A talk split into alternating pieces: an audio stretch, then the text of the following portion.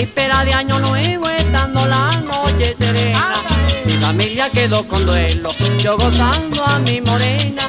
Mi familia quedó con duelo, yo gozando a mi morena.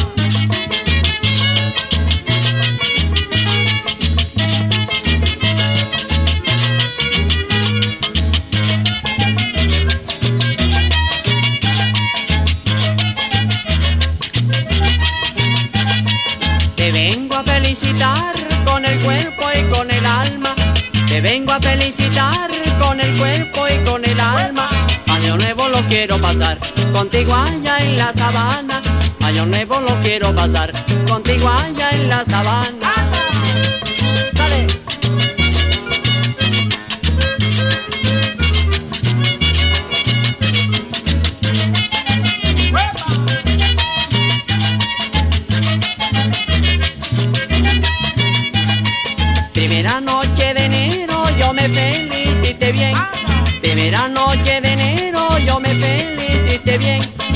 Ella dijo vámonos ligero, yo te quiero complacer. Ella dijo vámonos ligero, yo te quiero complacer. ¡Huepa! ¡Huepa! ¡Arriba, compadre! ¡Sale a de año nuevo!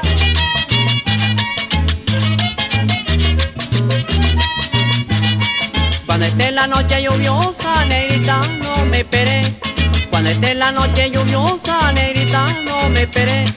Cuando esté la luna iluminada, seguro que me tenés. Cuando esté la luna iluminada, seguro que me tenés.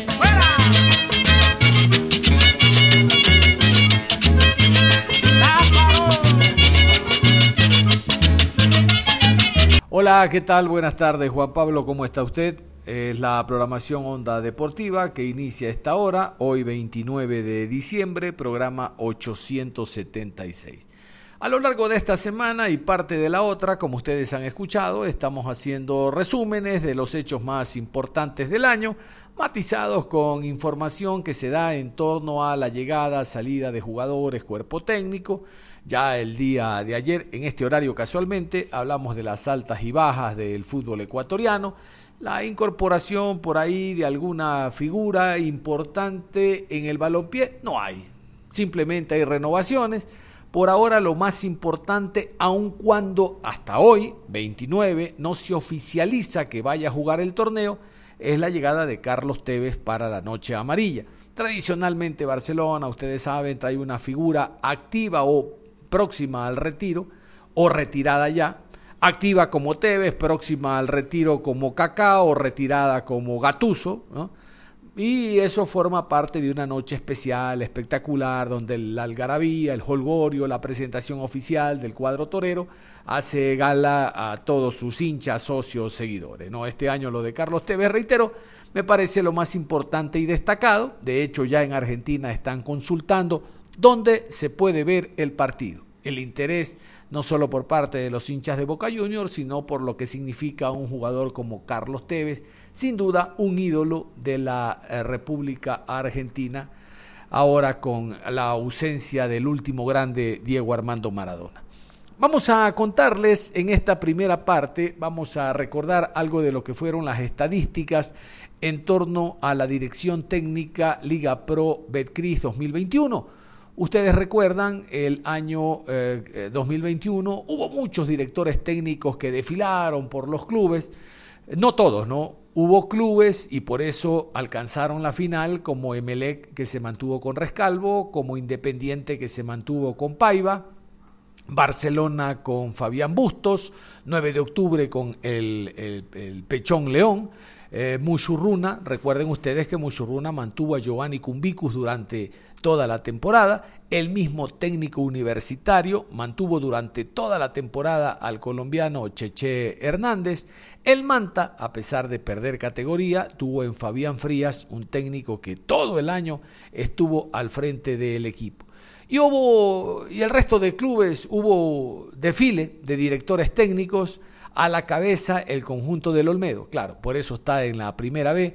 Recuerden que Juan Pablo Trovián inició, después llegó Luis Fernando eh, Espinel, luego estuvo Brito para finalizar con el director técnico Héctor El Pipa González. Cuatro directores técnicos a lo largo del año. Y no se quedaron atrás Liga de Quito con eh, después de Pablo Repeto ingresó Marini, ustedes recuerden que el conjunto de Lorences inició con Patricio Lara y terminó con Andrés García. El mismo equipo de El Delfín inició con, con eh, Paul Vélez, después Montemurro. El equipo del Macará inició con Favaro, después Paul Vélez. Deportivo Cuenca tuvo a Guillermo Duró y después Guillermo Sanguinetti. Es decir, variaron los directores técnicos a lo largo del año. Pero el hecho destacado fue, obviamente, la presencia de Renato Paiva, un técnico que debutaba en el fútbol ecuatoriano y terminó siendo campeón en el primer año, incluso con un equipo que antes no lo había sido. Recordar a Universidad Católica también, tuvo dos técnicos, el Sachi Escobar se fue y después llegó el director técnico argentino Miguel Rondelli. ¿no? Esos son los técnicos que han desfilado por eh, los distintos equipos en la temporada anterior. Para esta, para este 2022, hay una novedad. Por primera vez y creo no dudarlo, en el fútbol ecuatoriano, iniciando un campeonato, hay más técnicos locales, nacionales. Es el caso de este año 2022, donde hay seis ecuatorianos, cuatro argentinos, tres europeos, dos uruguayos y un colombiano. Antes no había esta, esta situación. Vamos a repasar a continuación los directores técnicos para la próxima temporada 2022.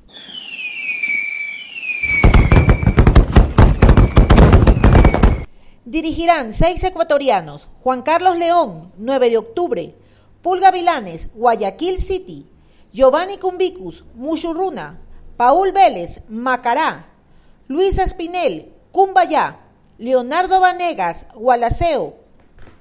Cuatro argentinos, Fabián Bustos, Barcelona, Gabriel Schurrer, Deportivo Cuenca, Héctor Vidoglio, Aucas, Miguel Rondelli, Universidad Católica. Tres europeos. Renato Paiva, Independiente del Valle. Ismael Rescalvo, Emelec. Andrés García, Orense. Dos uruguayos. Guillermo Sanguinetti, Delfín. Pablo Marini, Liga Deportiva Universitaria de Quito. Un colombiano, José Hernández, técnico universitario. Muy bien, así está entonces el tema de los directores técnicos para la temporada 2022. A propósito de este 2022, los clubes se están armando, los clubes se están preparando, algunos no solo para jugar la Liga Pro Betcris 2022, sino Copa Libertadores y Copa Sudamericana. Vamos a continuación con lo oficial. Conmebol dio a conocer ya el calendario primero de Copa Libertadores. Copa Libertadores de América 2022, donde Barcelona tendrá que jugar primera fase y como ustedes saben, el equipo de Universidad Católica segunda fase. Vamos con el sorteo. Barcelona tiene rival allá en Uruguay. Escuchamos. Miércoles 9 de marzo, 19 horas con 30, Estadio Bellavista, Muchurruna recibe a Liga Deportiva Universitaria de Quito. Miércoles 16 de marzo, 19 horas con 30, Estadio Rodrigo Paz, Liga de Quito versus Mushurruna. Jueves 10 de marzo, 19 horas con 30, Estadio Jocay, en la ciudad de Manta, Delfín versus 9 de octubre. Partido de vuelta, jueves 17 de marzo, Estadio Alberto Spencer, 19 horas con 30, 9 de octubre versus Delfín. Y para algunos jugadores no solo será Copa Libertadores, Copa Suramericana y Liga Pro Betcris, sino que como ustedes saben, el próximo año se jugarán las cuatro fechas eh, que restan por jugar de la eliminatoria sudamericana. Ya a fines del mes de enero tendremos nosotros eh, que jugar ante Brasil e iniciando el mes de febrero seremos visitante ante la selección peruana. La eliminatoria sudamericana el próximo año, recta final eh, a fines del 2022 en Qatar, como ustedes conocen, será el Mundial. Vamos con la fecha, la fecha número 14, ¿no? La 15, perdón. Vamos primero con la fecha 15. Con la fecha 15 que se juega Ecuador siendo local. Fecha 15 aquí.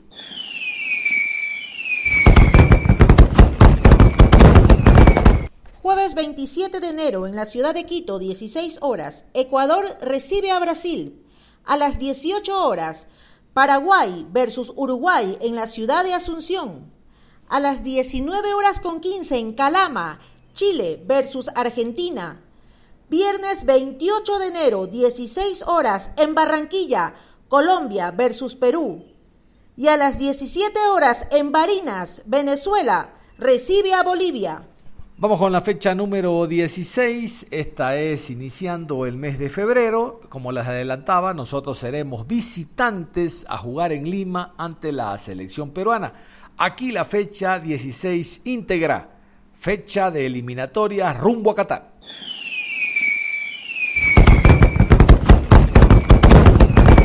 Martes 1 de febrero, 15 horas, en la ciudad de La Paz, Bolivia enfrenta a Chile. A las 18 horas en Montevideo, Uruguay recibe a Venezuela. 18 horas con 30, Buenos Aires, Argentina versus Colombia. 19 horas 30 en Belo Horizonte, Brasil recibe a Paraguay. Cierra la jornada 21 horas en la ciudad de Lima, Perú recibe a Ecuador. Vamos a recordar, después de haber escuchado los partidos que se van a jugar en esta doble fecha, enero, fines de enero y febrero, la tabla de posiciones. Hermosa la tabla, hace rato eh, hace mucho tiempo que la estamos nosotros observando y eh, muy contentos porque Ecuador está en zona de clasificación en tercer lugar. Ojalá que se mantenga ahí, no pedimos que sea ni primero ni segundo. Aquí clasifican los cuatro primeros, el quinto a repesca. Ojalá Ecuador se mantenga ahí. ¿Qué tal si repasamos la tabla de posiciones al momento de la eliminatoria suramericana rumbo al Mundial de Qatar? Primero Brasil, con 13 partidos jugados, 35 puntos más 23. Segundo, Argentina, 13 partidos, 29 puntos más 14. Tercero, Ecuador, 14 partidos jugados, 23 puntos más 10.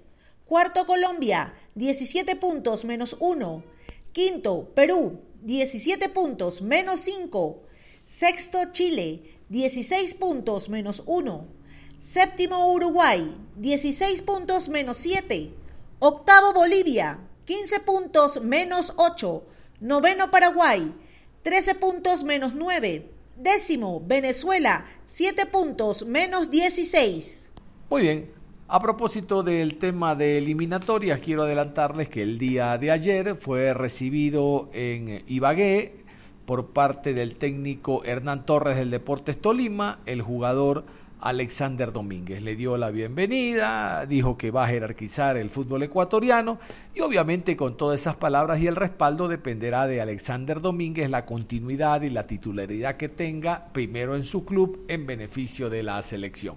Ya que estamos en el tema selección, les adelanto de que la selección boliviana, a través de su director técnico, el venezolano César Farías, dio a conocer ya la nómina de partidos que tiene eh, la selección boliviana, la nómina de jugadores que tiene la selección boliviana para los dos partidos. Primero visitante ante Venezuela y la siguiente fecha, como escuchaban ustedes, 15 horas 3 de la tarde ante la selección chilena. Ya entonces Faría da a conocer la nómina de jugadores que trabajan esta semana y comenzarán desde el mes de enero desde el mes de enero moviéndose. Vamos a continuación con este despacho que nos llega desde Bolivia en torno a la nómina de la selección del altiplano.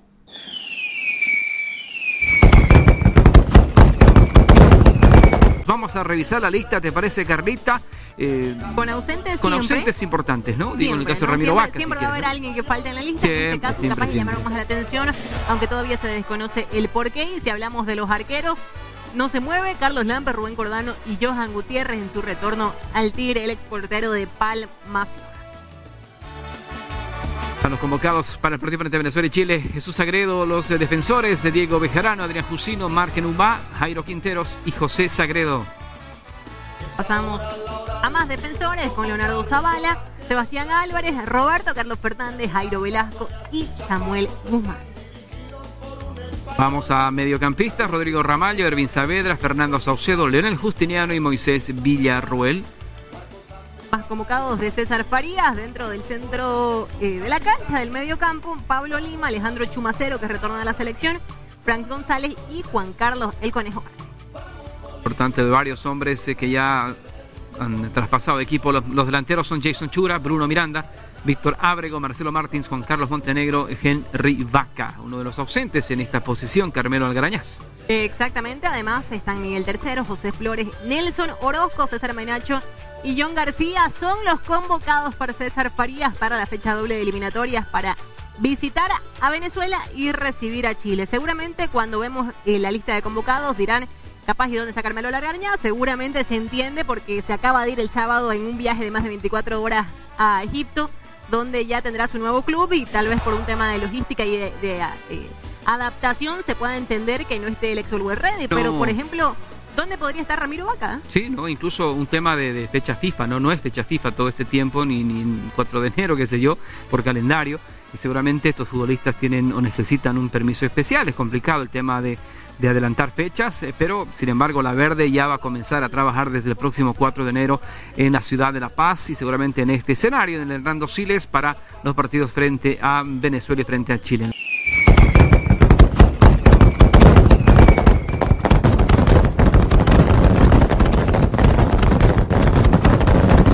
Año nuevo, vida nueva, más alegre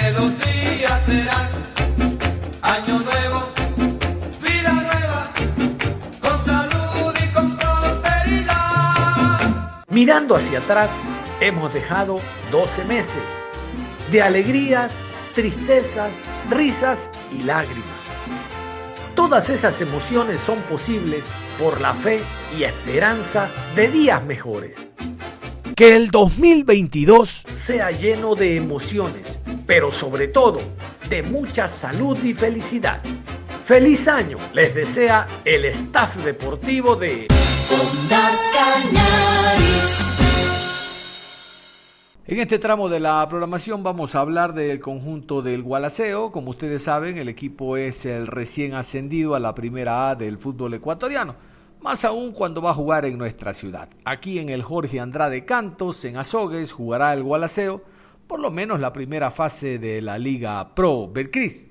Veremos si juega todo el año hasta que amplíen el eh, estadio Gerardo León Pozo en la ciudad de Gualaceo, tal como se ha suscrito ese convenio con la alcaldía de esa ciudad.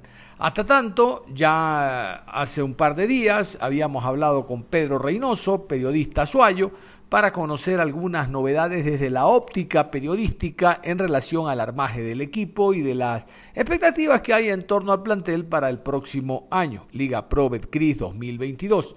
Hoy vamos a escuchar a don Fabián Serrano, el presidente del conjunto del Gualaceo, quien habla sobre el cuerpo técnico, la incorporación de jugadores, ratificando que va a actuar aquí en Azogues, en el Jorge Andrade Cantos, donde, eh, toda la Liga Pro, ¿no? O por lo menos la primera fase, donde va a realizar los trabajos de pretemporada, en general temas inherentes al nuevo equipo que está en la primera A del fútbol ecuatoriano, el Gualaceo. Fabián Serrano.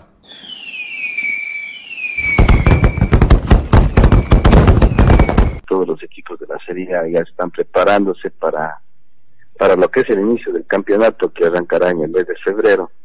Y Gualaceo también no es de excepción, estamos tratando de contratar a los jugadores que estén acordes al presupuesto que manejamos y de acuerdo también a los requerimientos del cuerpo técnico.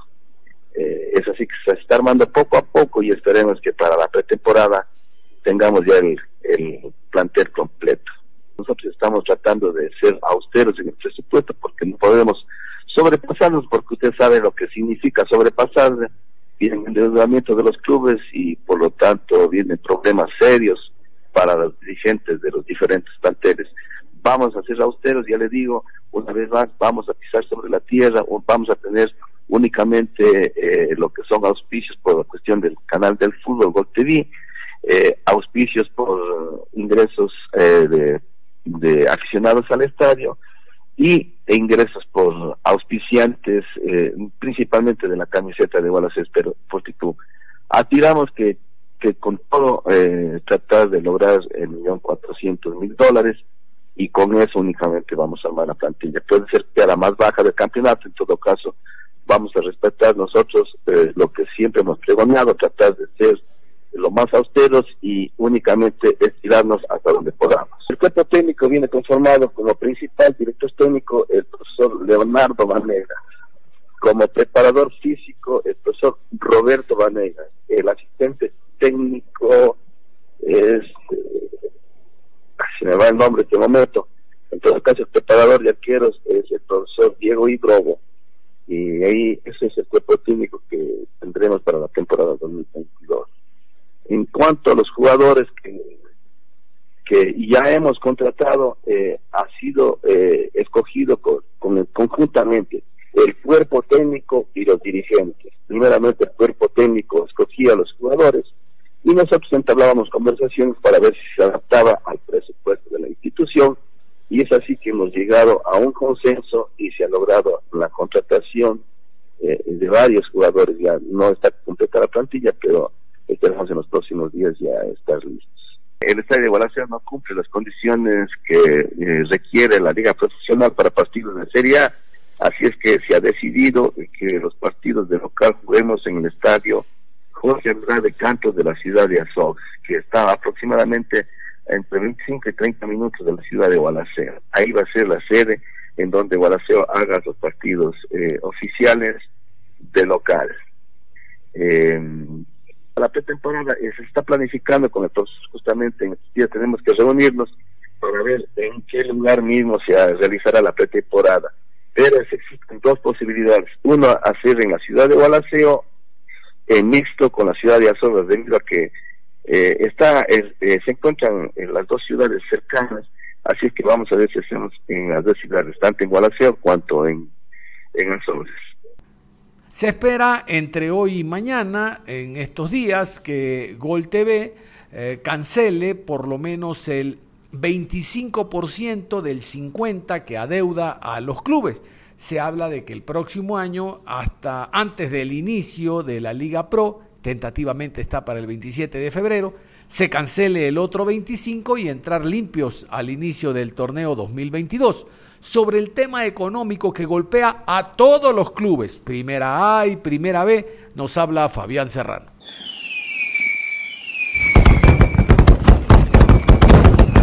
Gol TV tiene una deuda con todos los clubes del 50% eh, eh, eh, de lo que debía dar a los clubes eh, del año 2021. Esa es la verdad.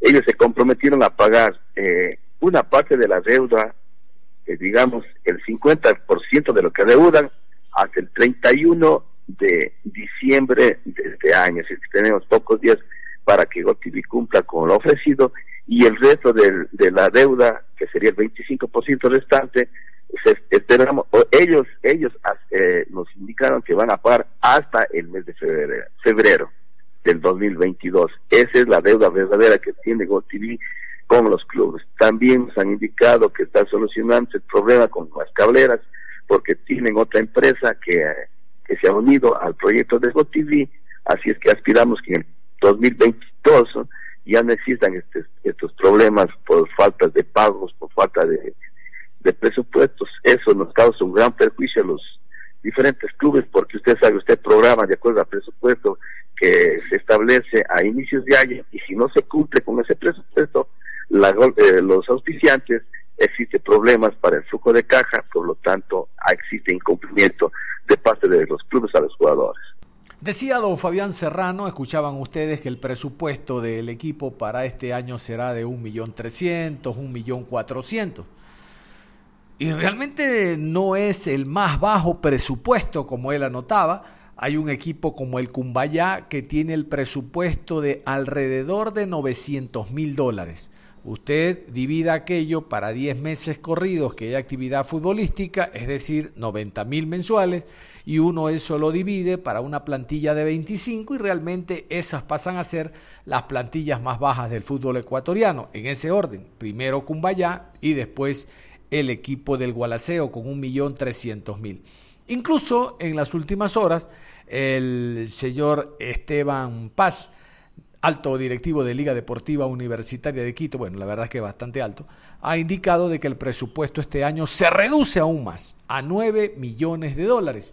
Barcelona anunció el día de ayer, a través de las conversaciones que hubo iniciando la pretemporada, de que el presupuesto se reduce también a 7 millones. O sea, si Barcelona reduce a 7, Liga a 9, imagínense en el nivel en cuanto a jugadores extranjeros, jugadores nacionales contratados, como será para el 2022.